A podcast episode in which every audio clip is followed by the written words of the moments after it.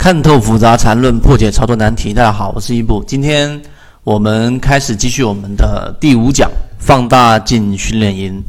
今天我们讲这个内容呢，就是很多人在问到的一个关于背驰的一个问题。那当然，背驰这一个话题对于我们的交易影响非常之大，它直接决定了我们第一啊，在第一期的时候能不能够以最高的成功率买在第一类、第二类。啊，买卖点。那第二个呢，就直接决定了我们在呃逃顶的时候，或者说要获利了结的情况之下，能够卖在一个相对比较安全的位置。而实际上呢，背驰在大部分我们圈子模式筛选过后的标的当中，表现出来还是很明显的。所以今天我们就来给大家去讲一讲背驰的一些深入。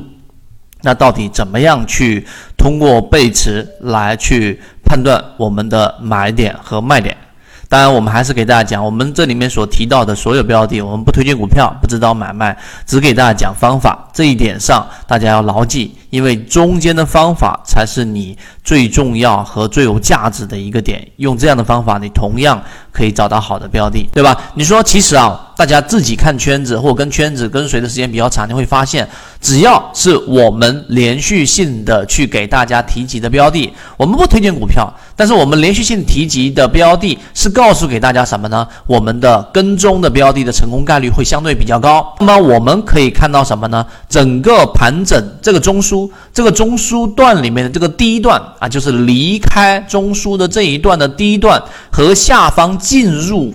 这个中枢的这个 A 段相比较，你现在发现这两段有发生背驰吗？中这个中枢过程当中，这个 A 段啊中间的这个盘整形成的这个中枢，我们就不说了，我就说这一个是 A 段，大家应该看清楚这张图，我再放大一些，你可以放大来看一看这一个 A 段和这一个 D 段，我用蓝色给大家标注出来，这个是第一段，看到了吗？这个是第一段，到了现在为止，是吧？那么这一个是 A 段，我们会发现进入中枢的这一个 A 段啊，这一笔对吧？那这一个 A 段呢，和离开中枢的这一段第一段基本上还是属于持平的，因此它并没有出现我们所说的这个量能上的衰竭，也没有出现我们所说的背驰，所以盘整背驰的第一段。如果像现在为止还没有出现顶分型，对吧？它的这一笔结束了，或者这个线段结束了，你发现 D 比 A 更小，那么就说明什么？就说明这一个标的其实已经形成背驰了，而目前看到还没有。这是第一个判断的方法，就是我们所说的长度。记住了，第一段就是离开中枢的这一段和进入中枢的这一段这一个比较，如果比较小。那么就说明它是我们所说的背驰。如果是我们说持平甚至更长，那就是合理的上涨。即使中间有调整，你也不用过多的去做这样的一个操作，明白了吧？啊，但这个调整连一笔都没构成，你怎么会选择离场呢？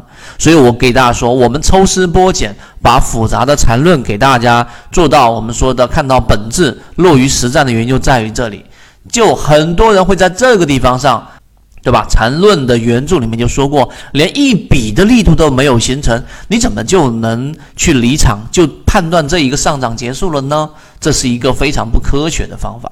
对吧？所以我们说，你看我们这样一讲就很好理解了。所以这个背驰，当然前提是我们用过模式来进行筛选的。第一个判断力度，第二个判断方法呢，就是我们下方的 MACD 的平均力度啊是小于 A 的。有上涨这一段低啊，这一段低，如果的面积是小于 A 的，那毫无疑问，那肯定就是我们所说的背驰了。而力度其实跟下面的面积基本上是同步的啊，这是一个。